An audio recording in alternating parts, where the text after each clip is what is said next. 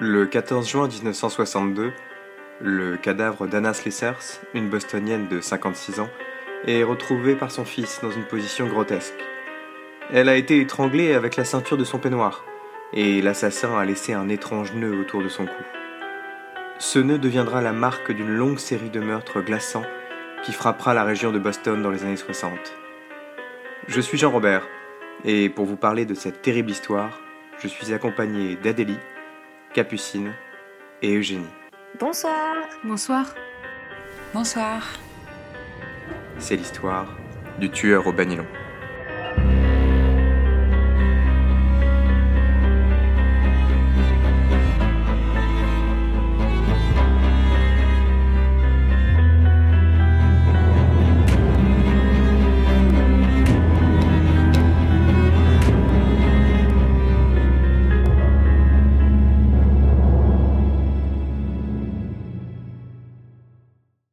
Boston est la capitale de l'État du Massachusetts, dans le nord-est des États-Unis, sur l'océan Atlantique.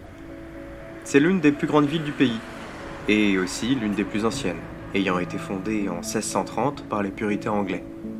C'est là que se trouve l'université de Harvard, fondée en 1636.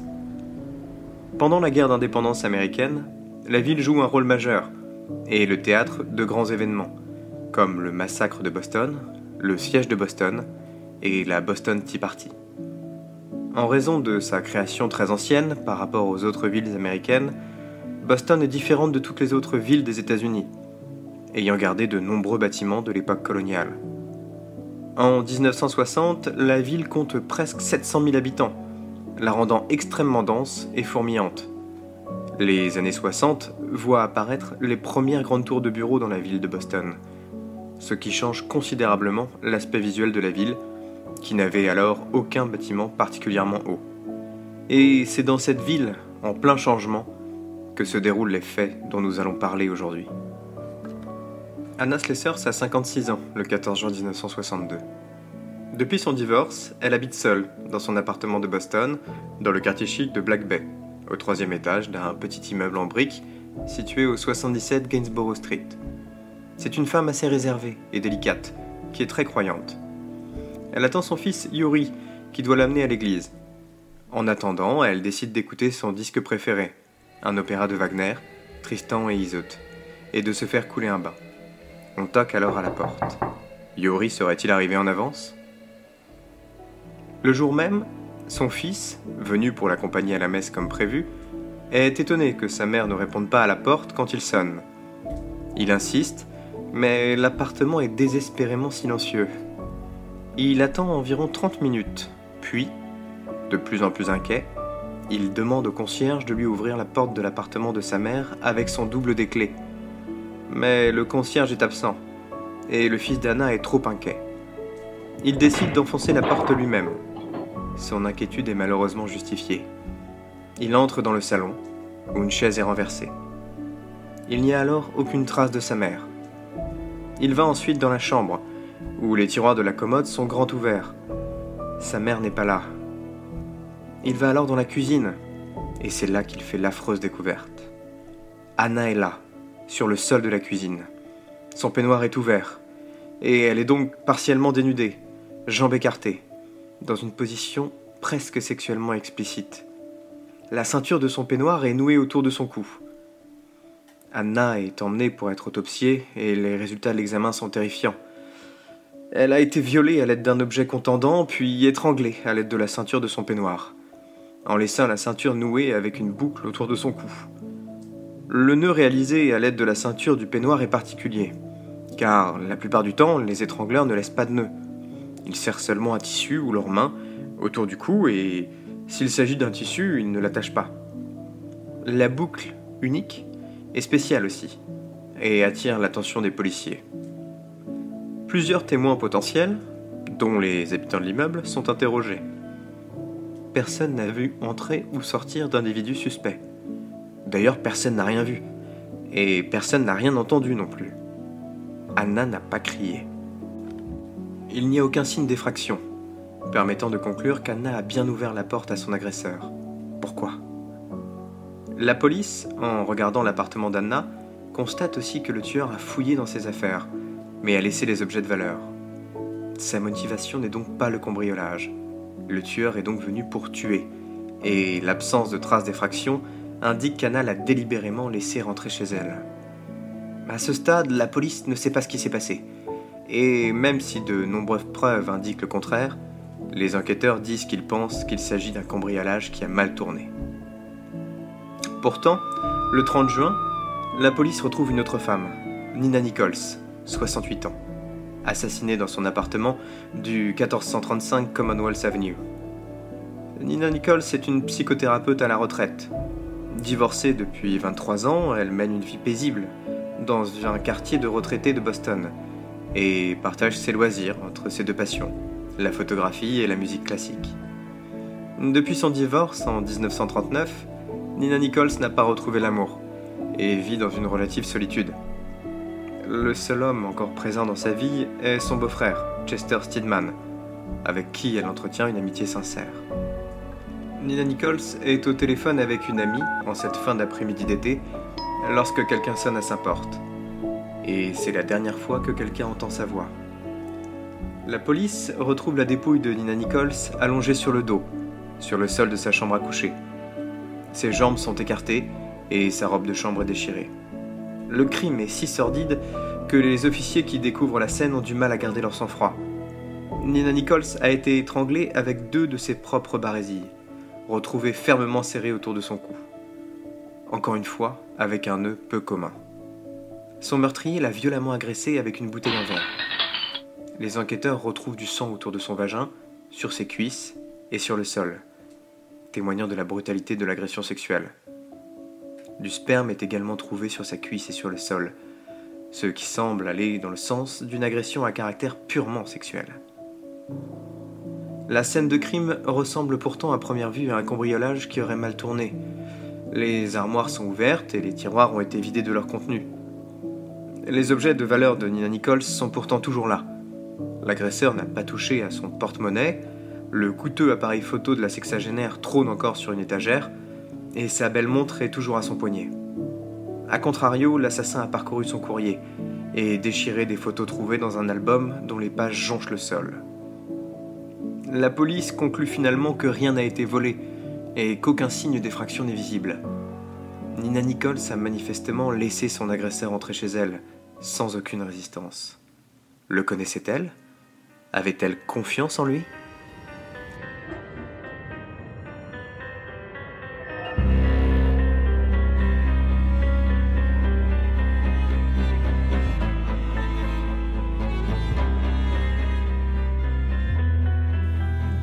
Jours plus tard, le 2 juillet 1962, la police de Lynn, dans le Massachusetts, fait une découverte macabre. Lynn est une ville industrielle, comptant plus de 90 000 habitants et se situant dans le comté d'Essex, à une trentaine de kilomètres de Boston. Elle fait partie du noyau urbain de Boston et a acquis le surnom sulfureux de ville du péché, en référence au taux de criminalité élevé et à la prostitution qui sévit dans certains quartiers populaires. C'est le corps d'Ellen Blake que la police découvre dans son appartement de Newhall Street. Ellen Blake est une infirmière à la retraite de 65 ans. Également divorcée, elle vit seule dans un petit appartement d'un quartier résidentiel de la ville. Les circonstances de son assassinat ne sont pas limpides, mais aucun signe d'effraction n'est visible, et il semble qu'Ellen Blake a laissé son agresseur entrer chez elle alors qu'elle était encore en pyjama au moment des faits. Son corps est allongé sur le ventre, dans son lit, les jambes écartées. Elle a été étranglée avec l'un de ses bas dans lequel le meurtrier a glissé l'une de ses brassières. Les bretelles de sa brassière sont nouées autour de son cou, ce qui interpelle les policiers. Le tueur a lacéré ses parties génitales avec des objets tranchants et des traces de sperme sont visibles sur ses jambes. Comme pour Anna Slessers et Nina Nichols, l'appartement d'Helen Blake a été fouillé, mais aucun de ces objets de valeur n'a été dérobé. Les analyses médico-légales démontrent que le meurtre d'Ellen Blake et celui de Nina Nichols ont été perpétués le même jour, le 30 juin 1962. Bien que les affaires ne soient pas traitées par les mêmes juridictions, les enquêteurs font rapidement le rapprochement entre les trois scènes de crime. Le mode opératoire, le nœud si caractéristique retrouvé autour du cou des victimes, et le profil des victimes sont les mêmes. Un tueur en série rôde à Boston. La police en est convaincue. Les connexions entre les meurtres attirent rapidement l'intérêt de la presse qui s'empare de l'affaire. Le Boston Globe, le journal le plus important de la région, publie de nombreux articles et relaie les communiqués de la police, tout en invitant les femmes à ne pas ouvrir leurs portes aux inconnus afin de stopper le supposé tueur en série. Les gros titres de la presse contribuent à créer un climat extrêmement anxiogène. Ainsi, dans un article daté du 8 juillet 1962, le Boston Herald écrit Dans un article titré L'étrangleur fou tue trois femmes à Boston, qu'un tueur fou est en liberté dans la ville. Le meurtrier est également surnommé l'étrangleur du crépuscule ou encore le fantôme pervers par les organes de presse. De nombreux foyers de Boston et ses alentours s'équipent de sprays au poivre ou de gaz lacrymogène afin de se protéger. Les serruriers sont également très sollicités afin d'installer des verrous plus sûrs sur les portes et les fenêtres des habitations. Certains magasins sont même en rupture de stock. Les démarcheurs et les releveurs de compteurs trouvent désormais porte close dans Boston et ses alentours. Les femmes prennent des taxis pour faire leurs courses et demandent parfois aux chauffeurs de les raccompagner à leur porte. Enfin, les ventes de chiens de garde explosent et même les fourrières sont quasiment vides. Effrayées par la menace, des femmes isolées quittent la région afin de retrouver une forme de sérénité. L'affaire apporte aussi son lot de plaisantins mal avisés. Le Boston Globe, dans son édition du 8 juillet 1962, rapporte que quelques jours après la découverte du corps d'Hélène Blake, une habitante de Lynn a reçu un étrange coup de téléphone. Une voix étouffée lui aurait dit C'est l'étrangleur et tu es la prochaine. Bien qu'il s'agisse très probablement d'un canular de mauvais goût, la police n'ayant aucun suspect creuse cette piste. Les forces de l'ordre sont rapidement embarrassées par cette affaire qui échappe rapidement à leur contrôle et cause la panique dans la ville. Le fraîchement nommé préfet de police de Boston, Edmund McNamara, s'empare de la communication et de la stratégie policière autour de l'affaire. McNamara prend ses fonctions dans un contexte très défavorable pour la police de Boston. En effet, le précédent préfet, Léo Sullivan, a dû quitter ses fonctions suite à un scandale de corruption qui a éclaboussé tout le département. La police est également pointée du doigt pour ses violences régulières et le manque de protection des quartiers à prédominance afro-américaine. Ancien agent du FBI, McNamara est nommé en mai 1962 par le maire de Boston afin de redorer l'image de la police locale. Il commence par tenir une conférence de presse durant laquelle il avertit les femmes de la région et leur conseille de sécuriser leur foyer et de se méfier des inconnus. McNamara met également toutes les ressources de son côté, afin d'arrêter rapidement un suspect solide. Ainsi, il annule les congés de tous les policiers de la ville et les assigne sur l'affaire afin d'épauler le département homicide. Les dossiers des agresseurs sexuels connus et des malades mentaux violents libérés sont épluchés et des enquêtes sont lancées sur les profils les plus inquiétants. Bien que le profiling en soit encore à ses débuts dans sa pratique moderne, les forces de l'ordre recherchent un homme plutôt jeune, atteint de maladie mentale, et qui voue une haine profonde à sa mère. McNamara utilise également ses relations avec le FBI afin de former les 50 enquêteurs travaillant à plein temps sur l'enquête aux crimes sexuels. Tous les moyens sont mis en œuvre pour stopper rapidement le meurtrier. Mais cela sera-t-il suffisant?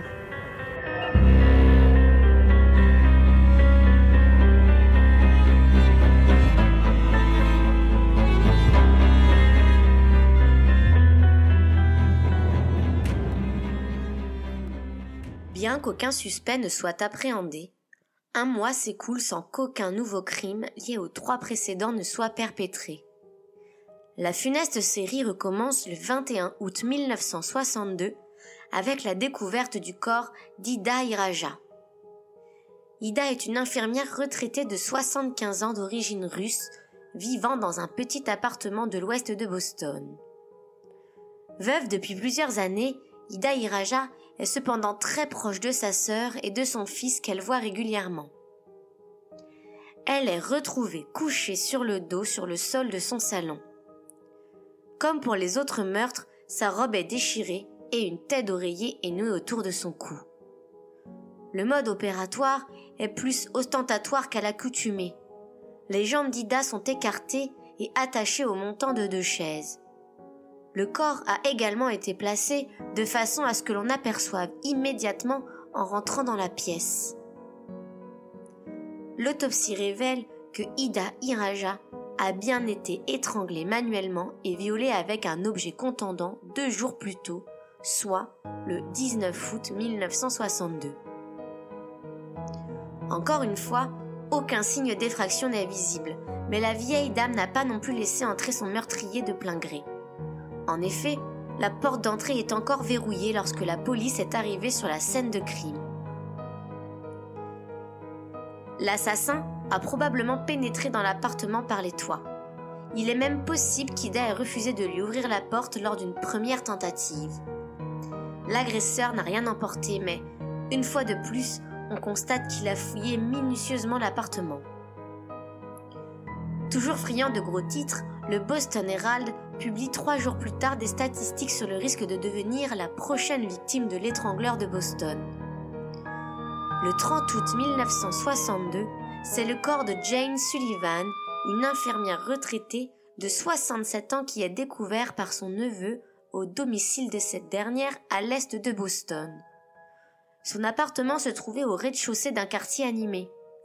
Son assassin est entré sans effraction, puis l'a étranglé avec ses bas nylon probablement dans la chambre ou dans le salon, et a ensuite abandonné son cadavre dans la baignoire dans 15 cm d'eau.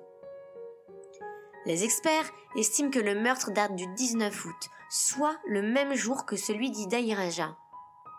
L'état de décomposition du corps du halo et à la date du meurtre ne permettent à la police de déterminer avec exactitude s'il y a eu agression sexuelle ou non. C'est cependant très probablement le cas, la police ayant retrouvé un manche à balai ensanglanté dans l'appartement.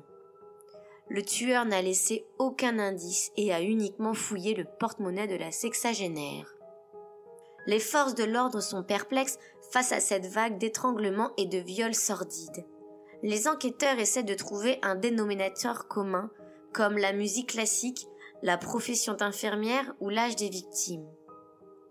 Le profil psychologique du tueur commence à se dessiner, mais le prochain homicide va faire voler en éclats les certitudes des détectives. Le 5 décembre 1962, Gloria Tone, une jeune étudiante, découvre le corps sans vie de sa colocataire Sophie Clark dans leur appartement de Huntington Avenue, un quartier populaire de Boston. Sophie est une étudiante en médecine afro-américaine de 21 ans qui étudie la médecine au Carnegie Institute. Elle vit en colocation depuis septembre 62 avec deux de ses amis. C'est une jeune femme prudente et sérieuse. Sophie Clark écrivait une lettre à son amoureux lorsque, manifestement, un indus s'est présenté à sa porte alors qu'elle était seule dans l'appartement. Le compteur électrique ayant été retrouvé ouvert dans le couloir de l'immeuble, le tueur s'est probablement fait passer pour un électricien ou un agent de la compagnie d'électricité du Massachusetts. L'une des colocataires de Sophie, Gloria Tone, avait pour habitude de l'appeler régulièrement pour prendre de ses nouvelles lorsqu'elle s'absentait de l'appartement. Le 5 décembre 1962, Sophie ne répond aux appels répétés de Gloria qui veut la prévenir qu'elle rentrera plus tard qu'à l'accoutumée ce soir-là. Ce n'est pas dans les habitudes de Sophie de ne pas répondre au téléphone. Gloria s'inquiète et décide de se rendre à leur logement afin de vérifier que Sophie va bien. En arrivant devant la porte d'entrée, Gloria trouve la porte verrouillée, mais entrevoit de la lumière. Elle décide donc de frapper et demande à son amie Sophie de lui ouvrir à plusieurs reprises. Aucune réponse, aucun bruit dans l'appartement. Gloria ouvre finalement la porte et tombe horrifiée devant le corps sans vie de Sophie Clark. Sophie est allongée nue sur le sol du salon, les jambes écartées. Le tueur l'a étranglée avec ses bas nylons et le nœud désormais tristement habituel. La police retrouve également la blouse de l'étudiante nouée autour de son cou et des traces de sperme sur son corps. L'appartement a été minutieusement fouillé et certains albums photos ont été consultés mais rien ne manque. Le département de police est dérouté par cette nouvelle victime. Alors qu'il cherchait un homme déséquilibré cherchant à exorciser des traumatismes d'enfance en assassinant des femmes âgées, caucasiennes et isolées, ils font face à l'homicide d'une jeune femme afro-américaine vivant en colocation. Le département de police est dérouté par cette nouvelle victime alors qu'il cherchait un homme déséquilibré cherchant à exorciser des traumatismes d'enfance en assassinant des femmes âgées, caucasiennes et isolées, ils font face à l'homicide d'une jeune femme afro-américaine vivant en colocation. Plus troublant encore, l'autopsie de Sophie Clark laisse penser que le tueur a violé lui-même sa victime alors qu'il semblait avoir pour habitude d'utiliser un objet.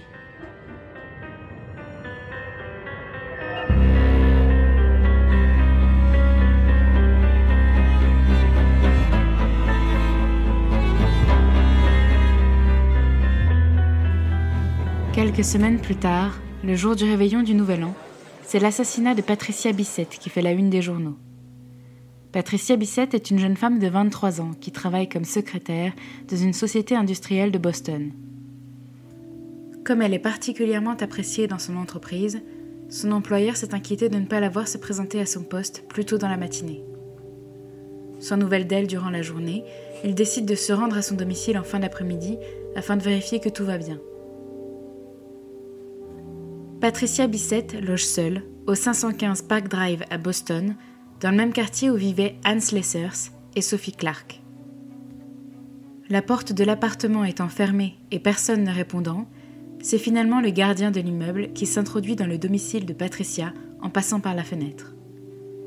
Il découvre le corps de Patricia nu dans son lit, étranglé avec ses banylons et son chemisier noué avec le fameux nœud, marque de fabrique de l'assassin. Le tueur a également violé Patricia Bissett sans utiliser d'objet. Patricia était enceinte d'un mois au moment des faits. Après plusieurs mois de répit, une nouvelle victime est découverte. Il s'agit de Beverly Sammons, une jeune femme de 23 ans passionnée de musique. C'est son fiancé qui découvre son corps alors qu'il se rend à son appartement avec la clé qu'elle lui a confiée. Les circonstances de la mort de Beverly Sammons détonnent avec les précédents meurtres attribués au présumé tueur en série. Son fiancé l'a trouvé allongé nu sur le divan, les jambes attachées au pied du divan, ses mains étaient également attachées et des bas ainsi qu'une écharpe étaient noués autour de son cou. Cependant, l'enquête démontre que son décès est lié à quatre coups de couteau que le tueur lui a portés à la gorge, les bas autour de son cou n'étant pas assez serrés pour causer sa mort. La police trouve l'arme du crime dans la cuisine de l'appartement. Ce dernier est en grand désordre, comme si une lutte y avait eu lieu.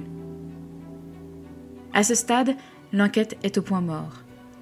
La police émet l'hypothèse que les trois derniers meurtres sont l'œuvre d'un copycat qui profiterait de la médiatisation autour des meurtres de femmes âgées pour assassiner et violer des jeunes femmes. A contrario, l'opinion publique reste persuadée que la série de meurtres a été commise par un seul et même tueur. Les habitants de Boston et la presse se déchaînent contre la police qui doit justifier son apparente inefficacité. La police ne s'est pourtant pas tourné les pouces et a, à ce stade, enquêté sur plus de 5000 personnes fichées et coupables d'agressions sexuelles et a passé au crible les personnes soignées au centre de pathologie sexuelle de Boston. 400 suspects ont été interrogés par l'équipe montée par Edmund McNamara et un million d'empreintes digitales ont été comparées avec les quelques indices relevés sur les scènes de crime. Tous les services de police de l'État sont mobilisés et travaillent main dans la main. Pourtant, après un an et demi d'enquête, l'affaire s'enlise. Les enquêteurs ont cru tenir un suspect solide en décembre 1962. Peu de temps après l'assassinat de Sophie Clark, une femme habitant près de l'appartement où a eu lieu le meurtre a signalé qu'un homme était spontanément venu lui proposer de repeindre son appartement. Alertée par l'attitude inquiète de son interlocutrice qui lui avait dit que son mari dormait dans la pièce d'à côté, l'homme est parti à la hâte, prenant presque la fuite. La femme a réalisé un portrait robot.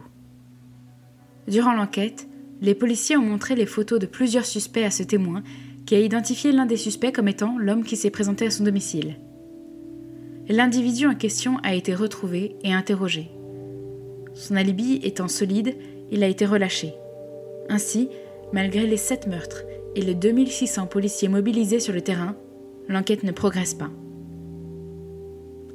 L'assassinat de Betty Goldberg, une femme au foyer vivant dans la région de Boston et assassinée par strangulation, a également mené la police sur une fausse piste. L'ouvrier présent sur les lieux du crime et arrêté pour le meurtre a un temps été suspecté pour les sept autres meurtres.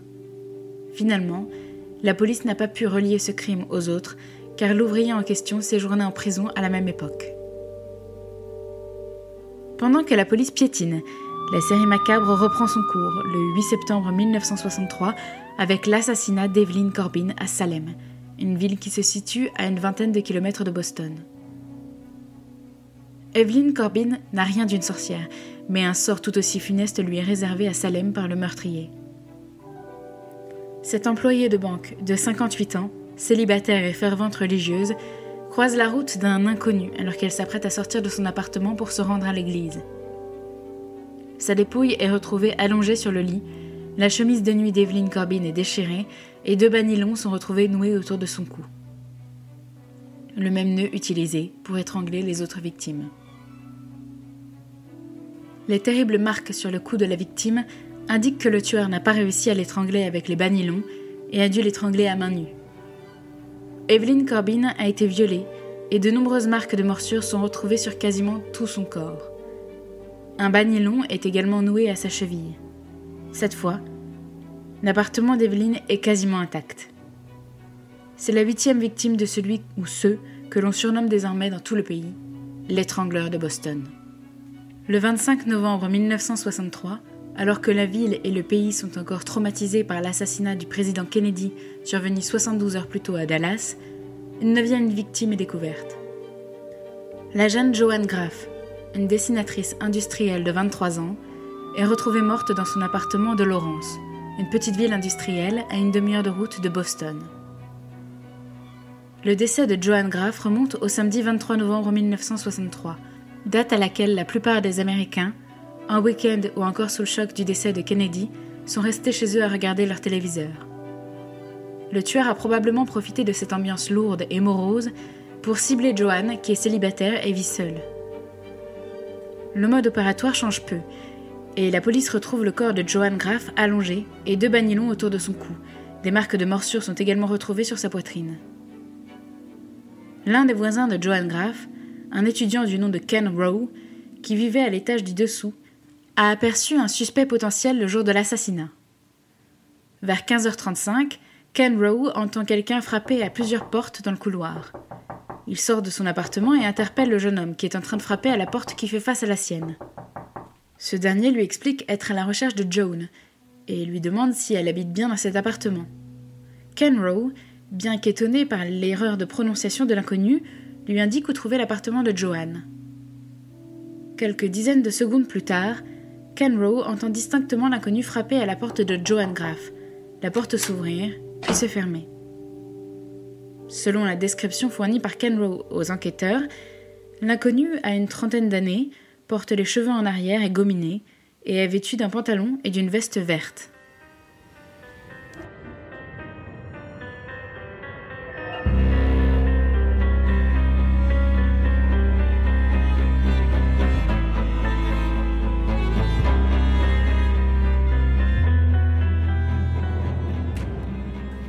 L'horreur atteint des sommets un mois plus tard, le 4 janvier 1964, avec l'odieuse mise en scène élaborée par le tueur avec la dépouille de la plus jeune de ses victimes, Mary Sullivan. Mary Sullivan est une jeune secrétaire de 19 ans qui a emménagé dans le quartier de Black Bay à Boston quelques jours plus tôt. Elle vit en colocation avec deux autres jeunes femmes qui travaillent dans la ville. Le soir du 4 janvier 1964, les deux colocataires de Mary Sullivan rentrent dans leur appartement et sont épouvantés par ce qui les attend dans la chambre de Marie. Le cadavre de Marie Sullivan est assis sur un lit. Deux bas et une écharpe rose sont noués autour de son cou. Une carte de vœux sur laquelle est inscrite Joyeuse année 1964 est coincée entre deux de ses orteils. Un liquide, qui s'avère être du sperme, coule de sa bouche vers sa poitrine. Un manche à balai ensanglanté est encore enfoncé dans ses parties génitales. Les scènes de crimes précédentes étaient abominables. Celle-ci est tout bonnement insoutenable. Le caractère provoquant et choquant du meurtre de Marie Sullivan indigne la population et conduit les forces de l'ordre à redoubler d'efforts pour mettre fin à la psychose ambiante. Edward Brooke, procureur général de l'État du Massachusetts, annonce prendre en main l'affaire le 17 janvier 1964. Brooke est le seul Afro-Américain à occuper ce poste aux États-Unis, il est également le premier sénateur afro-américain du pays et deviendra d'ailleurs une figure de la bataille pour les droits civiques et l'équité économique. C'est un homme intègre et déterminé. Brooke commence par créer une force spéciale dédiée à l'enquête afin de centraliser le traitement des informations et coordonner les cinq juridictions où les meurtres ont lieu. Il nomme son assistant, John Bottomley, à la tête de cette division, et désavoue au passage le préfet de la police de Boston, Edmund McNamara. Le choix de Bottomley est rapidement controversé. L'homme n'a aucune expérience policière ou criminelle, et est considéré par beaucoup comme un arriviste. L'équipe est constituée de détectives et d'officiers d'élite, ainsi que d'un comité médico-psychologique dirigé par le docteur Kennefic et chargé d'établir le profil du tueur. L'équipe est rapidement surnommée le bureau de l'étrangleur par les Bostoniens. Les premiers pas du bureau sont compliqués. Après avoir épluché des dizaines de milliers de pages que composent les dossiers de l'affaire, l'équipe se tourne vers le mysticisme, en la personne de Peter Urkos.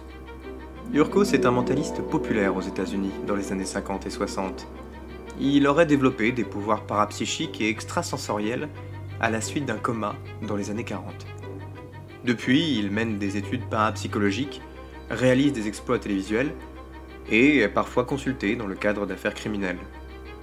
Urko s'identifie rapidement un suspect solide, un homme d'une soixantaine d'années que les enquêteurs avaient déjà suspecté à cause de ses problèmes mentaux.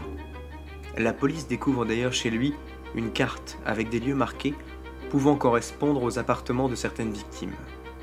Le suspect est placé en hôpital psychiatrique pour y être examiné et interrogé. En parallèle, Peter Urkos est arrêté pour avoir usurpé l'identité d'un agent du FBI en 1963. Bien que blanchi, la réputation d'Urkos et du bureau de l'étrangleur pâtit fortement de ces révélations. D'ailleurs, une dizaine de jours plus tard, la police libère le suspect identifié par Urkos, car finalement, rien ne le relie au meurtre et ses alibis sont solides.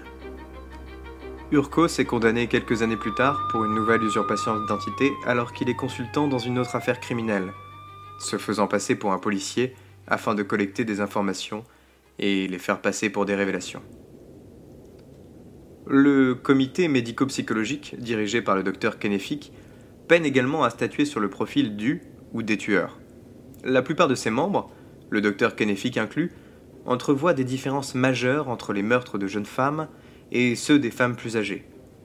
Selon eux, les premiers meurtres commis sont bien ceux de l'étrangleur. A contrario, les meurtres plus récents ont été commis par un ou plusieurs copycats, qui profitent de la notoriété de l'étrangleur pour assouvir des pulsions sexuelles ou meurtrières. Des hommes de l'entourage des victimes, déséquilibrés et probablement des homosexuels avoués ou refoulés. En effet, dans les années 60, une partie des psychiatres sont encore persuadés que les homosexuels détestent au plus haut point les femmes. Un seul expert émet un avis divergent. Il s'agit du docteur James Brussel, un éminent psychiatre et criminologue qui a largement contribué au développement du profilage et à son utilisation dans le cadre d'enquêtes criminelles. Le docteur Brussel a notamment réalisé le profilage totalement exact du Mad Bomber en 1956, un dérangé qui a posé plus de 33 bombes dans New York et ses environs. Pour Bruxelles, les meurtres sont l'œuvre d'un seul et même homme, qu'il décrit comme un individu d'une trentaine d'années, célibataire et soigné, d'origine méditerranéenne. Lors d'une conférence, le docteur Brussel déclare Cet homme est athlétique, puisqu'il étrange ses victimes en l'espace de quelques secondes. Je situe son âge vers les 30 ans, à cause de son état paranoïde. Je ne pense pas qu'il soit plus âgé, étant donné sa puissance musculaire et la force de ses pulsions sexuelles. C'est avec certitude un homme moyen, dans toute l'acceptation du terme. Sa taille est moyenne, sinon les témoins auraient remarqué sa taille en particulier.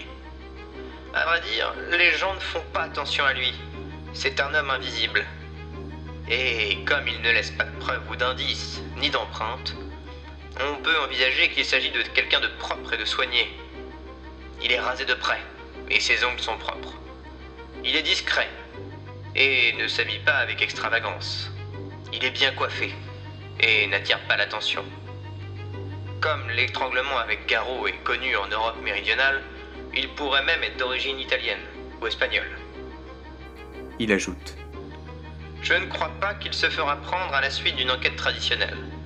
À mon avis, Mary Sullivan a été sa dernière victime. D'une certaine manière, il s'est guéri de ses difficultés sexuelles les plus évidentes, mais pas de ses autres problèmes émotionnels. À partir de maintenant, il trouvera une satisfaction sexuelle avec des femmes conscientes, de façon plus ou moins normale. L'avis du docteur Bruxelles, bien que fondé, ne créait pas le consensus. C'est la théorie des tueurs multiples qui prévaut alors. Pourtant, plus tard, le profil établi par le docteur Bruxelles se révélera presque prophétique.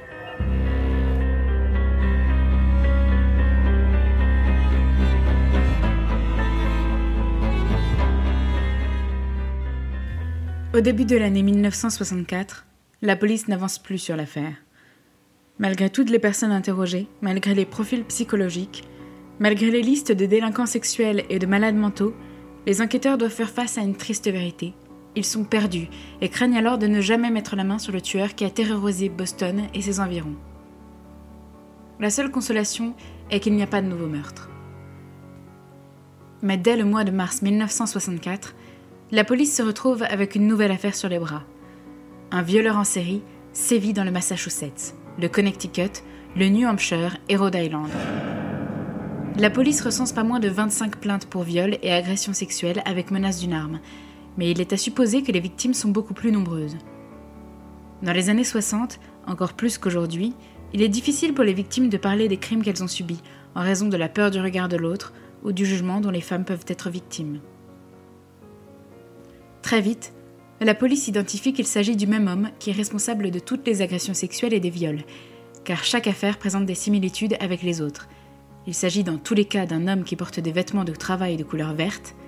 À chaque fois, il se présente très poliment et discrètement et dit qu'il est un ouvrier chargé d'effectuer des réparations dans l'immeuble. Quand les femmes ne le laissent pas rentrer, il entre parfois par effraction. Les victimes, majoritairement des femmes d'âge mûr, sont alors attachés, souvent avec leur bagnilon. Le violeur les menace systématiquement avec un couteau, sans pour autant s'en servir. Après avoir commis son viol ou agression sexuelle, l'homme s'excuse presque à chaque fois et disparaît. Pendant les mois où ont lieu ces faits, la police piétine. Qui est ce mystérieux homme, désormais surnommé l'homme en vert, en raison de cette tenue Le 27 octobre 1964, l'homme en vert récidive à East Cambridge, une femme restée seule à la maison est attaquée par un homme. Elle est abusée sexuellement, mais heureusement, elle a bien vu son agresseur et en fait une description détaillée à la police. Le portrait robot que fait la femme est si juste que la police, en voyant le visage dessiné, pense tout de suite à quelqu'un. Il s'agit d'un homme ayant déjà fait de la prison pour s'être présenté au domicile de plusieurs femmes comme étant recruteur de mannequins dans une agence professionnelle. Il disait être intéressé par le profil des filles chez qui il allait et disait qu'il devait les mesurer pour pouvoir les présenter à l'agence et les recruter. Il avait mesuré les femmes en les touchant parfois et partait ensuite, ne les rappelant bien sûr jamais. Plusieurs femmes, alertées par le fait de n'avoir jamais retrouvé l'agence en question et n'avoir jamais eu de nouvelles du soi-disant recruteur, avaient alors prévenu la police et les enquêteurs avaient mis la main sur celui qui était alors surnommé le mesureur, un homme tout à fait passe-partout et propre sur lui, du nom d'Albert Desalvo. Albert Desalvo naît en 1931 à Chelsea, une commune limitrophe de Boston qui compte à l'époque une quarantaine de milliers d'habitants. Ses parents, Frank et Charlotte Desalvo, se marient alors que Charlotte n'a que 15 ans. Le bonheur du couple ne dure pas longtemps. Franck peine à garder un emploi et le ménage doit vivre avec peu de moyens. Le père sombre dans l'alcoolisme et bat sa femme devant Albert et ses deux sœurs, qui en gardent de lourds traumatismes. Un soir, à la suite d'une dispute, Franck Desalvo frappe si fort sa femme qu'il lui casse plusieurs dents. Alors que la pauvre femme gît, inconsciente, sur le sol, Franck lui attrape la main et retourne ses doigts vers le dos de sa main, jusqu'à les casser, le tout sous les yeux des enfants du couple. La violence physique n'est pas la seule chose que fait endurer Franck à sa femme et à ses enfants. Régulièrement, il invite des prostituées à la maison et a des rapports sexuels avec elles sous les yeux de sa femme et de ses enfants. Albert fugue plusieurs fois pour échapper à son père, qui finit par abandonner sa famille en 1939. C'est dans ce climat familial d'une extrême violence que le jeune Albert commence à montrer, lui aussi, des signes de violence, en torturant des animaux dès l'enfance. Quand il est adolescent, Albert commence à voler et devient une petite frappe du quartier. En novembre 1943, alors qu'il n'a que 12 ans, Albert est arrêté pour vol et coups et blessures. Un mois plus tard, il est envoyé dans un centre pour jeunes délinquants, la Lyman School for Boys. Après un an environ, il obtient une libération conditionnelle et commence à travailler comme livreur. Malheureusement, un peu plus d'un an et demi plus tard, en août 1946, il retourne au centre pour jeunes délinquants après avoir volé une voiture. C'est à cette période que son appétit sexuel démesuré se développe. Il se vante auprès de ses amis de multiplier les conquêtes et d'être entré chez des femmes pour les observer durant l'été 1948. Après un énième passage au centre, le jeune Albert décide de rejoindre l'armée en septembre 1948, où il travaille quelques années. Il s'épanouit dans cette nouvelle famille qui lui offre enfin un cadre strict et des valeurs saines. C'est dans l'armée qu'Albert Desalvo développe un vif intérêt pour le sport et particulièrement pour la boxe. Il s'entraîne beaucoup et devient même deux fois champion des poids moyens de l'armée en Europe. En 1949, Albert est affecté en Allemagne pour 5 ans, l'armée américaine occupant une partie de l'Allemagne après la Deuxième Guerre mondiale. Durant cette période, Albert, d'après ses dires, multiplie les conquêtes sexuelles et se fait même parfois rémunérer en bijoux et services en échange de ses faveurs. Sa vie bascule en 1953 alors que son régiment est affecté à Francfort. Albert y fait la rencontre de sa future épouse, Ingmar Beck. Le couple ne se quitte plus et rentre aux États-Unis en 1954 afin de se marier. La vie d'Albert change alors radicalement. Il est désormais marié et affecté à une caserne dans le New Jersey. Il a beaucoup de temps pour lui et commence à vagabonder dans la région en voiture. L'ennui ravive les démons d'Albert, qui recommence à s'introduire chez des inconnus, ce qui lui vaut quelques démêlés avec la justice. En décembre 1954, Albert utilise un faux prétexte et son statut de militaire pour s'introduire chez une femme dont le mari était au travail. Apeurée, cette dernière finit par s'enfermer dans la chambre et relève le numéro d'immatriculation d'Albert. Il est interrogé par la police quelques jours plus tard, mais s'en sort en expliquant qu'il voulait juste rendre service. Quelques semaines plus tard, Albert visite une maison en expliquant qu'il recherche une chambre à louer. La maîtresse de maison le laisse entrer et lui présente ses deux petits garçons et sa fille. Deux jours plus tard, alors que la mère de famille est partie faire des courses, Albert s'introduit dans le foyer et abuse de la petite fille en lui caressant la poitrine et le sexe.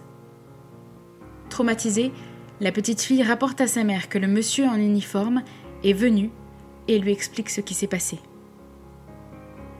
Se souvenant de Desalvo, la jeune mère porte plainte et Albert est arrêté et accusé d'abus sexuels sur mineurs. Il ne sera finalement pas jugé, la plainte ayant été retirée pour éviter un long et laborieux procès à la jeune fille. Albert Desalvo évite la prison des justesses. En 1955, la famille Desalvo accueille son premier enfant, la petite Judy. Cette dernière est atteinte d'une malformation pelvienne congénitale qui affecte son système urinaire et l'oblige à porter des couches en permanence.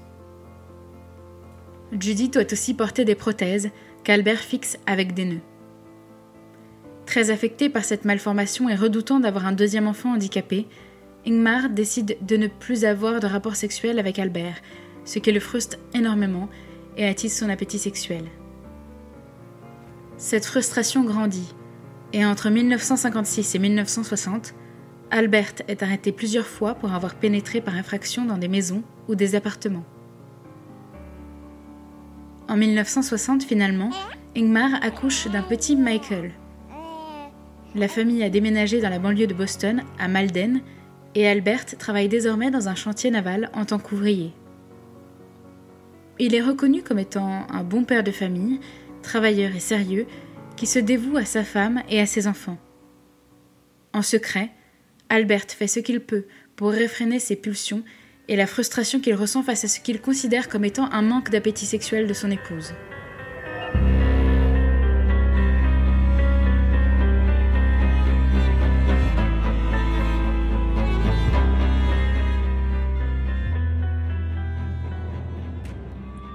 Le 17 mars 1961, la police locale arrête Albert Desalvo alors qu'il tente de s'introduire par effraction dans une maison. Après un long interrogatoire, Albert avoue être le mesureur et confesse ses crimes. Il confie au détective qui l'interroge Je ne suis pas très beau, je ne suis pas éduqué, mais j'ai été capable de rouler des gens de la haute. Je les ai mises dans ma poche. Il est finalement condamné à 18 mois de rétention et le juge ordonne qu'une expertise psychiatrique soit effectuée. Malgré des troubles évidents de la personnalité, Albert Desalvo est finalement envoyé en prison et ne bénéficie pas des soins et du suivi dont il a tant besoin. Il sort de prison en avril 1962 pour bonne conduite, après 11 mois de détention et 3 mois avant le premier meurtre de l'étrangleur. Son épouse, dégoûtée par les agissements de son mari, le repousse de plus en plus. Pourtant, Albert ne veut pas divorcer. Il veut tout faire pour sauver son mariage et promet donc à sa femme de ne plus faire de bêtises.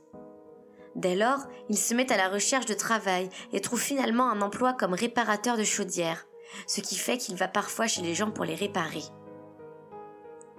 Revenons, si vous le permettez, à l'année 1964 où Albert est de nouveau arrêté, soupçonné d'être l'homme en vert.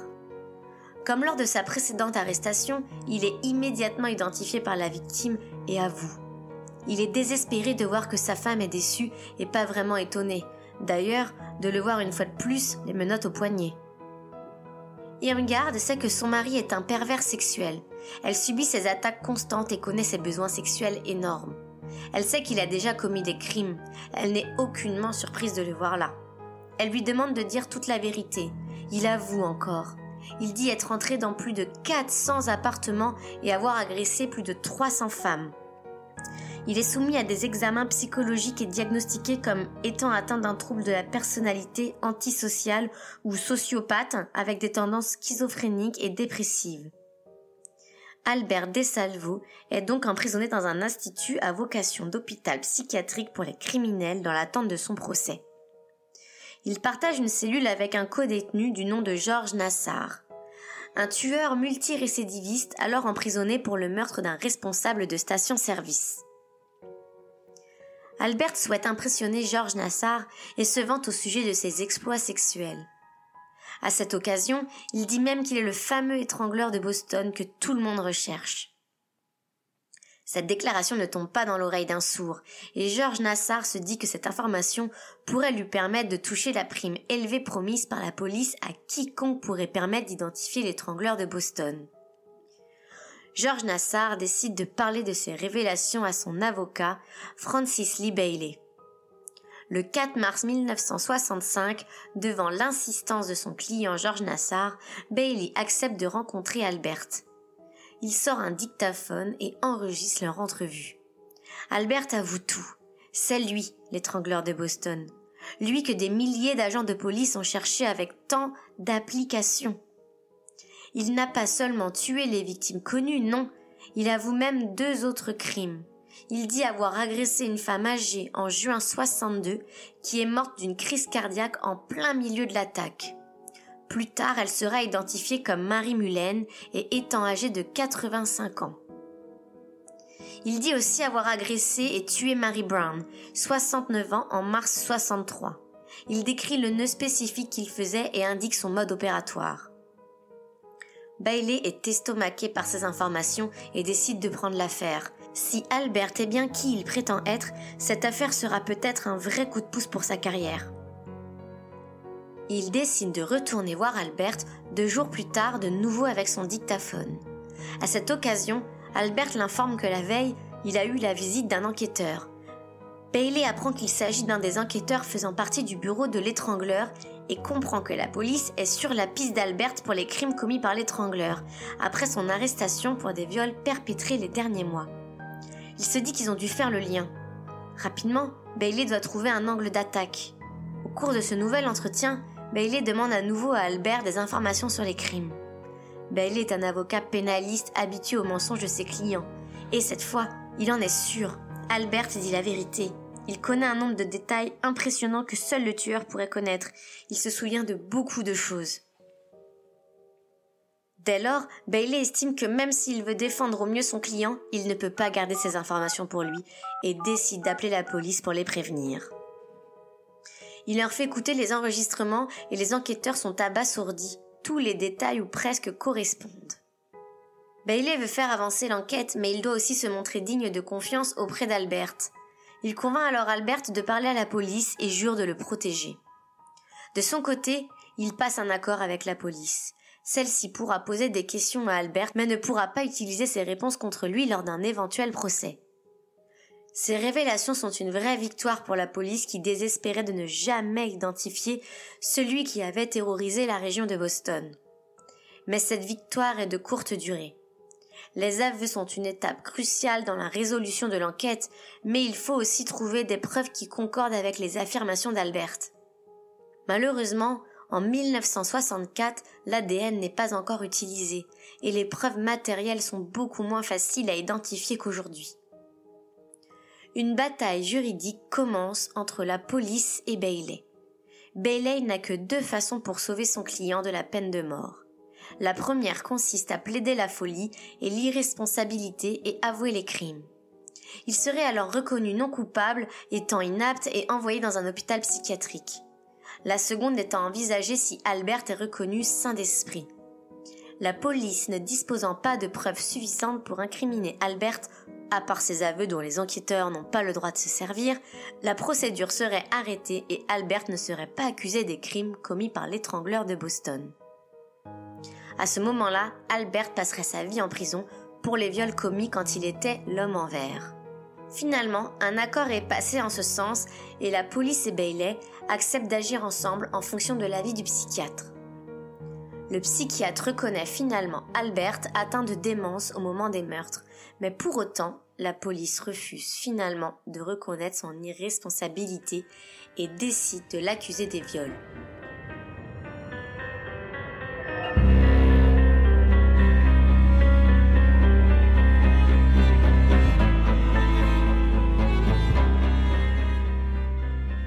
Six mois plus tard s'ouvre le procès d'Albert pour les viols commis pendant la période de l'homme en vert.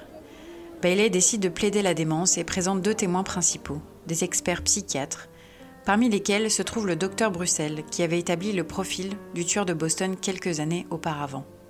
Les deux experts disent qu'Albert est un schizophrène paranoïde. L'accusation, quant à elle, accuse Albert de faire semblant d'être malade mental. Elle indique que si Albert est reconnu inapte et envoyé en hôpital psychiatrique, il pourrait être libéré quelques années plus tard. Finalement, le 18 janvier 1967, le jury reconnaît Albert Desalvo, saint d'esprit, et le juge coupable. Il est condamné à la prison à perpétuité. Bailey n'est pas d'accord avec ce verdict. Il dit qu'Albert est malade et a besoin de soins psychiatriques. Pourtant, Albert Desalvo est de nouveau incarcéré. Le 24 février 1967, il s'échappe de prison avec deux autres détenus. Les deux sont retrouvés le lendemain dans un bar. Albert est toujours dans la nature. Finalement, il appelle Bailey deux heures après l'arrestation de ses codétenus et décide de se rendre à la police. Il déclare alors Je n'ai embêté personne et je n'embêterai jamais personne. Je n'ai pas voulu faire de mal. Si j'ai fait ça, c'est pour que les gens se souviennent qu'il y a un homme qui est malade mental, qui a payé un avocat, et dont personne ne se préoccupe. Les autorités font fi de cet appel désespéré et décident de punir Albert pour son évasion. Il est alors incarcéré dans une prison de haute sécurité où il ne bénéficie d'aucun soin et n'a aucune entrevue avec la police. Le 25 novembre 1973, il est retrouvé mort dans sa cellule, poignardé à six reprises dans le cœur. Son meurtre reste un mystère. Pourtant, et malgré les aveux d'Albert, sa culpabilité fait encore aujourd'hui débat. Tout d'abord, plusieurs policiers travaillant sur les diverses affaires impliquant Albert n'ont pas cru qu'il était capable de ces crimes, considérant que c'était certes un magouilleur, mais qu'il était un bon père de famille et un mari aimant. De plus, personne n'a jamais pu témoigner avoir vu Albert sur les lieux du crime. Pourtant, Albert a un physique spécial avec son grand nez. Vous vous souvenez du voisin de Joanne qui avait parlé au tueur? Et lui avait indiqué la porte de sa voisine On lui a montré une photo d'Albert et il a fermement affirmé qu'il ne s'agissait pas de l'homme à qui il avait parlé. Tous les témoins qui avaient vu quelqu'un rôder dans les parages ou qui étaient susceptibles d'avoir vu le tueur étaient catégoriques. Albert n'était pas l'homme qu'ils avaient vu. De plus, Albert ne fumait pas et n'avait jamais fumé. Or, plusieurs fois, des mégots de la marque Salem ont été retrouvés sur les scènes de crime. La femme à qui un homme, qu'on soupçonne être le meurtrier, avait proposé de repeindre l'appartement, avait fait un portrait robot. Il ne ressemble en rien à Albert Dessalvo. En fait, plusieurs témoins ont plutôt identifié Georges Nassar, le co-détenu, ayant prévenu son avocat des meurtres avoués par Albert. Mais alors pourquoi Albert aurait-il reconnu des meurtres dont il n'était pas coupable? La raison est simple. Il espérait que ses aveux lui permettent d'obtenir de l'argent pour sa femme et ses enfants. Et comment aurait-il su tant de choses au sujet des crimes? Albert était doté d'une mémoire hors norme, ce qui a été confirmé par divers médecins lors de son incarcération. Si Georges Nassar était l'étrangleur de Boston, il aurait tout à fait pu lui raconter étant son co-détenu. Si Georges Nassar n'était pas l'étrangleur de Boston, Albert aurait pu tout apprendre via les journaux. Les meurtres ayant fait la une des journaux, il était possible d'en savoir énormément, si toutefois on compilait toutes les informations que contenaient les nombreux articles sur le sujet. La police aurait pu aussi donner des informations à Albert. Il faisait alors le suspect idéal et avait été arrêté pour des faits du même ordre. La police, désespérée de ne pas clore le dossier, aurait pu décider de demander à Albert de s'incriminer. Albert Dessalvo était alors connu pour sa gouaille et son envie de faire parler de lui à tout prix. Il aurait pu vouloir, dans une optique de célébrité, faire croire à sa culpabilité. Ainsi, alors que des doutes avaient toujours subsisté dans l'affaire, la famille de Mary Sullivan une des victimes et la famille d'Albert Desalvo décident d'engager l'avocate Helen Whitefield Sharp. Ils reçoivent finalement l'autorisation d'exhumer Marie Sullivan et Albert Desalvo pour des tests ADN. Les preuves présentes sur le corps de Marie Sullivan contredisent les aveux de Desalvo sur l'heure de sa mort. La question de l'heure de la mort a été incorrecte pour plusieurs meurtres avoués par Albert. Et plus important, la substance s'apparentant à du liquide séminal retrouvé sur le corps de Marie Sullivan ne porte pas l'ADN d'Albert. Aucune preuve physique ne permet donc de l'associer au crime. Or, Marie ayant été embaumée avant son élimination, il est tout à fait possible que les vieilles traces de liquide retrouvées sur son squelette ne soient pas du sperme et appartiennent à une des personnes ayant touché son corps après son décès. Des analyses ont été réalisées sur Georges Nassar, qui est toujours vivant. Aucune preuve ne le relie au meurtre. Finalement, en 2013, des nouvelles analyses sont réalisées sur Albert et Marie. Neuf jours plus tard, les enquêteurs annoncent que la comparaison des preuves de la scène de crime et de l'ADN d'Albert ne laisse aucun doute sur le fait qu'Albert Desalvo est responsable du meurtre brutal de Marie Sullivan.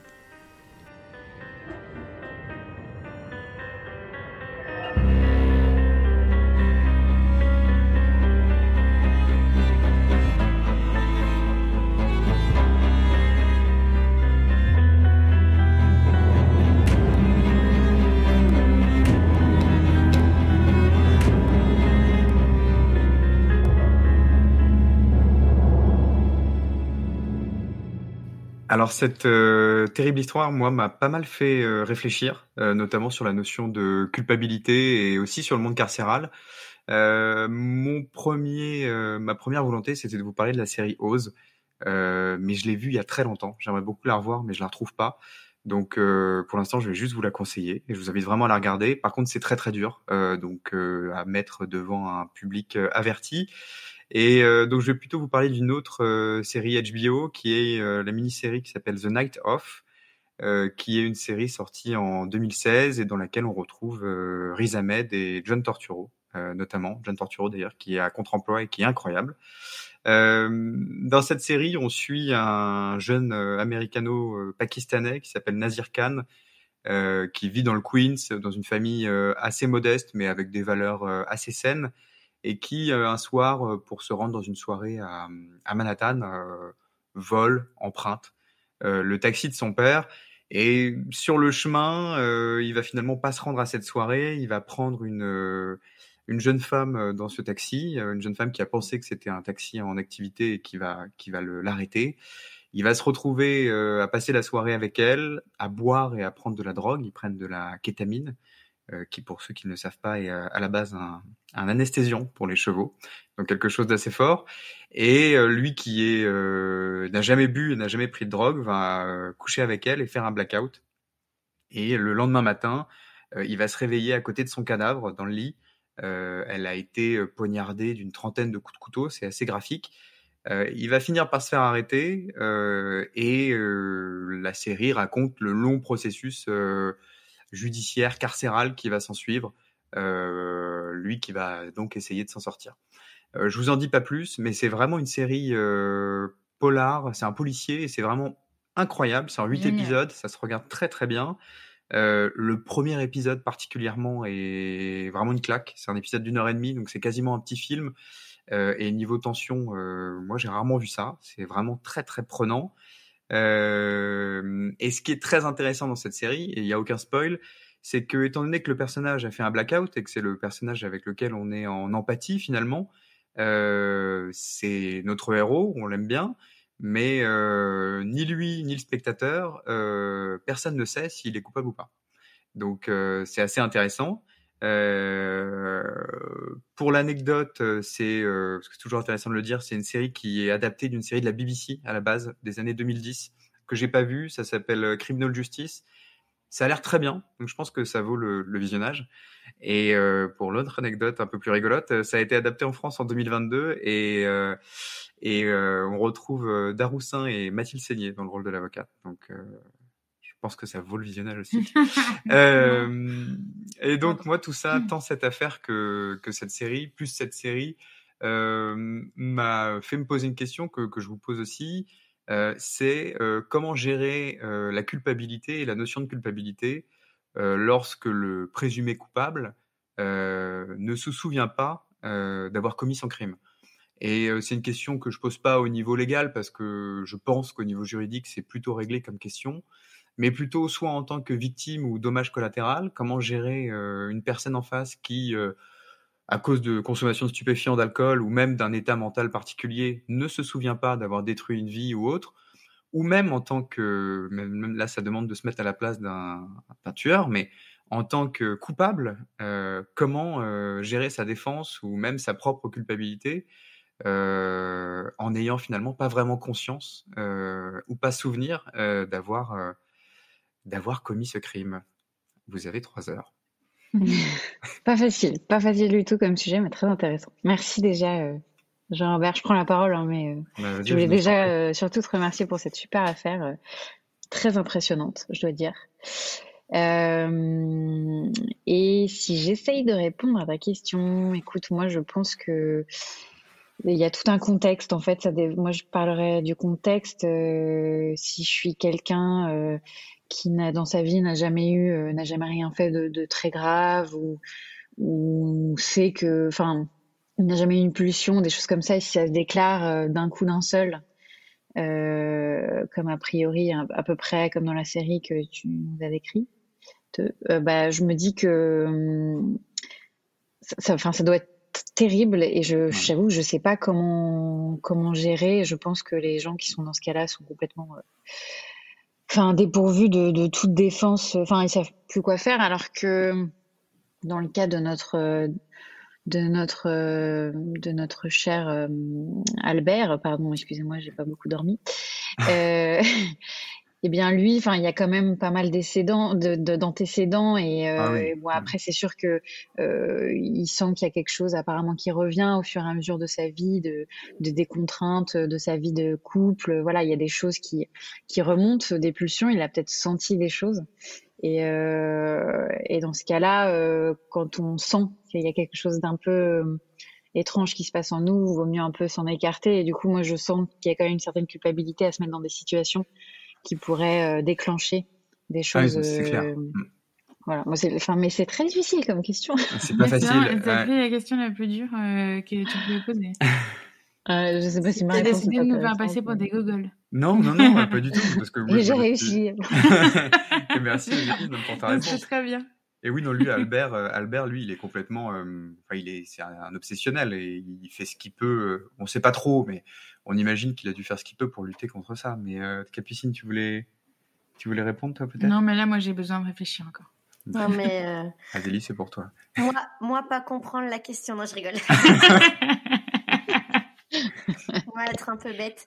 Euh, non, mais déjà, la question, elle est aussi un peu vis-à-vis d'Albert, parce que j'ai l'impression d'être largué. Euh, Albert, est, il, est, il sait ce qu'il a fait. Ah, moi, moi la, la, la question, elle est plus par rapport à. J'ai dévié. C'est sur, ma, c'est sur la série. C'est basé et- sur la série Night, Night Ouais, non, Ouais, non, lui, Albert, euh, Albert euh, c'est quelqu'un Oui, qui, n'a il- pas su lutter Oui, contre donc sa au final, tu Mais il a dit qu'il était malade, donc euh, c'est quand même un truc. euh, est-ce que comment, excuse-moi, pouce, Mm. mais comment tu peux, si- sinon tu peux mettre ta question euh, en disant euh, Mais c'est la question que je vous pose, on va pas la changer. Hein. non, mais bah, parce que si c'est en lien avec notre notre affaire, tu peux dire est-ce que euh, comment gérer la culpabilité quand euh, on est malade et donc euh, clairement malade, comme lui il dit qu'il est clairement malade et qu'à la fin son son cri d'appel en disant que finalement c'est qu'un homme qui souffre quoi. Oui, tout à fait. C'est pas de l'amnésie, veux mais de la maladie, oui. donne, euh, Oui, oui, bien sûr, on peut ramener, on peut Mais parce ramener que ça à là, dans le cas de The Night Of, en effet, il a une amnésie, mais l'autre, il dit que c'est une victime. Donc, dans les deux cas, ils sont victimes soit de Mm. la drogue, soit d'une maladie mentale. Ben, moi, je trouve que c'est pas du tout la même chose, au contraire. C'est pas Ah. pareil, c'est pas pareil euh, de, de se mettre dans une situation où tu consommes, euh, tu consommes euh, une tablette de médicaments pour passer une bonne soirée et au final, tu es complètement hors contrôle et tu tues quelqu'un euh, et tu fais un blackout et tu t'en souviens pas, plutôt que quelqu'un qui a une pathologie sur 20-30 ans et qui finalement cède à ses pulsions. C'est pas pareil. Ouais. Non, mais je sais, je sais. Mais je veux dire, Oui. je pense que dans les deux cas, c'est difficile de gérer euh, euh, la culpabilité. Enfin, déjà, Oui, ouais. Bah, attends, déjà, en fait, j'ai complètement interrompu Adélie et j'en suis désolée. Vas-y, Adélie. Non, non, non, mais c'est qu'en fait, je suis en train de réfléchir, c'est comment gérer la notion de culpabilité, mais de quel point de vue? D'un avocat, d'un juge, d'un. Non, non, justement, d'un point de vue très personnel. De- du point de vue de, du, du tueur, tueur. j'ai dit du tueur, Du tueur- ou alors du de la tueur ou des- victime, ou des proches de la victime. Quelqu'un qui ne peut même pas avoir de Bah. remords puisqu'il se souvient pas l'avoir fait, par exemple, c'est très compliqué. Bah, ouais, c'est comme dit de toute façon Eugénie, ça dépend du contexte en fait, hein, de ce qui s'est passé. Euh, t'es complètement conscient de, d'avoir fait une connerie, bah du coup, je pense que la notion de culpabilité, euh, je veux dire, euh, tu, tu ne peux que te sentir. euh, je sais pas, je, en fait, je sais pas, c'est très. Ouais, je sais- tu peux que te sentir coupable. Après, si tu fais un blackout ou. Euh, tu peux te prendre la tête et te torturer l'esprit en te demandant ce qui s'est passé, en cherchant à comprendre. euh, je- Après, par exemple, quand on parle de blackout, euh, on parle de, enfin, par exemple dans la série, je sais pas si, je sais plus si tu as dit, mais euh, il y a blackout et blackout. Il y a le blackout où vraiment c'est juste, euh, c'est au moment vraiment de, de- du fait, mais à- juste avant et juste après. En Euh, fait, il, tu vois, il- genre il il- se retrouve avec le genre un couteau, tu Ah vois, dans non, la non. main, et dit merde, qu'est-ce que j'ai fait? Non, c'est non, toute la soirée? il- il lui manque 6 heures. En fait, Ah ouais, oui. il, se- il se réveille, euh, et d'ailleurs, il se réveille pas dans le lit, il se réveille euh, dans, il se réveille à table. Tout à fait, il se réveille. euh, Comme s'il a- il avait bu un verre, machin, il se Ouais, donc réveille là, c'est- et c'est il dur, va ouais, voir la nana comment elle va. Enfin, tu sais, il va voir, euh, parce qu'il veut rentrer chez lui, et qu'il va lui dire au revoir, et là, il la trouve, euh, mais euh, euh, complètement, euh, complètement morte, quoi. elle, est 100% décédée, tout à fait. Mm. 100% des- c'est mal. Euh, voilà. Mais moi, j'aimerais répondre à la question. Ouais, je t'en supplie. Euh, je pense que euh, je vais dire un truc débile en fait, mais je pense que, que, euh, quand par exemple comme dans le cas de, de Nas dans la série, euh, on n'est pas quelqu'un du tout de violent euh, naturellement. Enfin, je veux dire, euh, à ce moment-là de, de, de la série, il a montré jamais aucun épisode de violence et tout. Mhm. Le fait de se poser la question de, de savoir s'il a fait ça ou pas, même si je pense que euh, il est persuadé qu'il l'a pas fait dans la mesure où il il en avait jamais fait avant. Enfin, il a l'air de, de se sentir très euh, Oui, innocent au départ. Mm. Euh, je, je pense que c'est- s'entendre dire tout le temps qu'on est un fou euh, violent, parce que quand même, il est, hum, il, il, il est accusé, quoi, évidemment. Et ben, ça, ça révèle des côtés très sombres, euh, éventuellement. Enfin, moi, par exemple, c'est vrai que si euh, euh, je me réveillais euh, et par exemple, je t'avais tué, enfin, euh, t'étais mort, euh, ce que je souhaite pas, attends, je dis bois, mais je pense pas te... non, pardon. et ben, euh, et ben, euh, si tout le monde me disait ouais, c'est toi qui l'as tué, et ben, euh, je- moi, je, je deviendrais, moi, je deviendrais complètement folle, euh, Ouais, très fort, quoi. Mm. Donc je pense que la question, on se pose pas vraiment la question de la culpabilité, c'est plutôt, ça, enfin, à titre personnel, puisque c'est une question personnelle, moi je, je pencherais vers la folie. Ouais. Et euh, voilà, bon, bah, c'est ma, c'est ma réponse. Oui, oui, mais moi je me dis aussi, euh, imagine demain, euh, t'as fait un mauvais cocktail, euh, même pas forcément alcool, t'étais très fatigué, t'as pris des médocs, t'es sous antidépresseurs, bref, tu fais un truc qui va pas très bien et tu renverses quelqu'un en voiture, tu t'en souviens pas trop, ton cerveau déraille. Euh, ça doit être très dur aussi de, de- de- d'être jugé pour un truc que tu n'as pas contrôlé, pour lequel tu Euh, as peu de souvenirs. bah, si j'ai alors si j'ai volontairement pris des médicaments et de l'alcool, non, j'ai pas, j'ai, ah, pas juste- parlé juste d'alcool, des juste, euh, des euh, un cocktail de médicaments qui a, qui a frappé trop ah fort, qui tu a- vois. où, j'ai- où je suis vraiment de victime. Mais là, je pense pas que pénalement tu sois responsable. hein. Mais j'en sais rien. Mais bon, ouais, c'est, c'est pas le côté, le côté euh, juridique, j'en Tu sais, sais rien. qu'il y a une affaire où euh, où il y a un, un type euh, qui, euh, en fait, il y a une, un- une forme de, de somnambulisme Mm. qui fait que on fait vraiment des actions très précises en étant en sommeil. C'est pas juste que tu te balades dans ton appart ou parfois tu passes ton aspirateur. Enfin, la plupart des gens apparemment passent leur aspirateur ou font la vaisselle en étant endormis. J'aimerais avoir ce type de somnambulisme. Mais en l'occurrence, le type a pris sa voiture.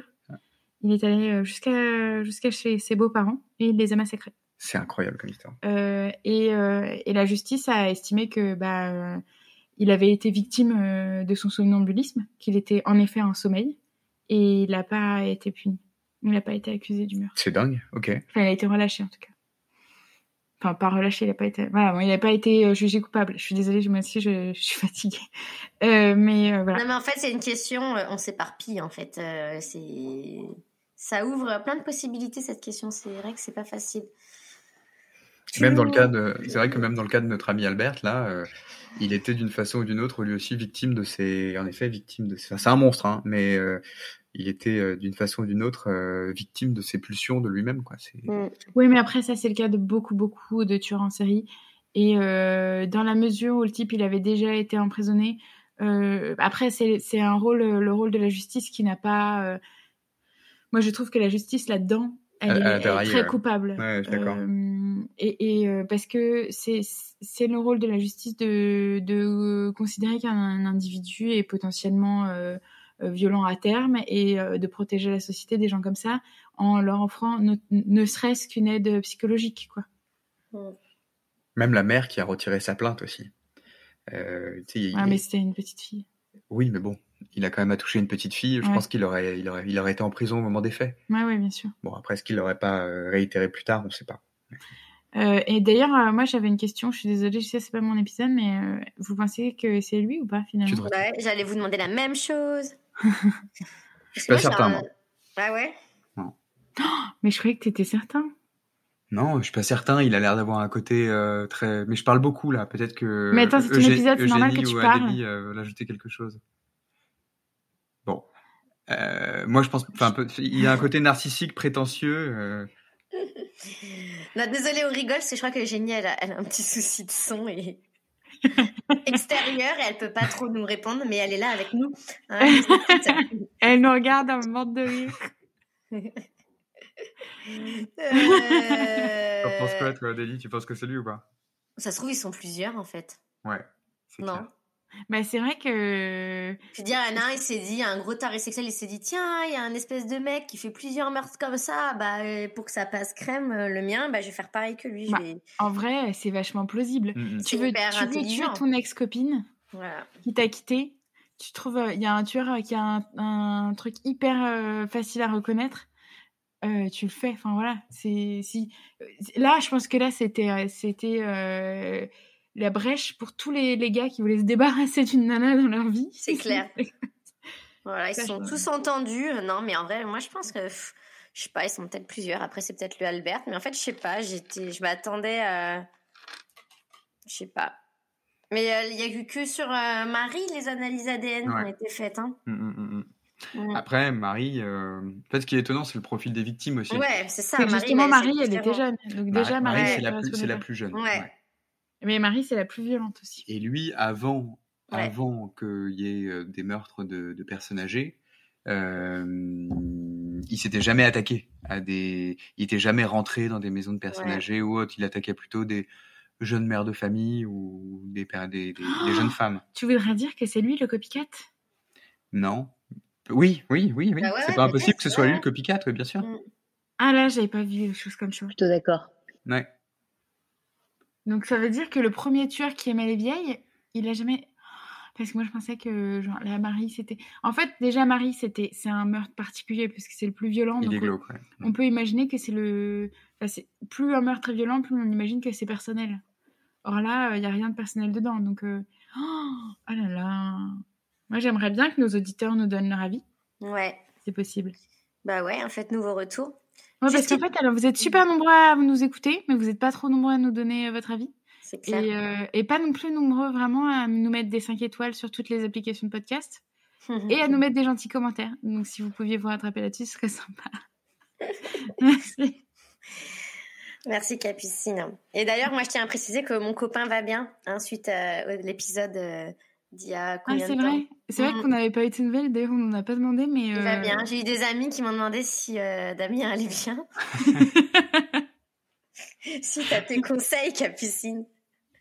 Mais après, je pense qu'il faudrait que je fasse plus un, un, un truc plus, plus recherché pour donner des bons conseils, mais. Mais. euh, Tu devrais vraiment te lancer là-dedans.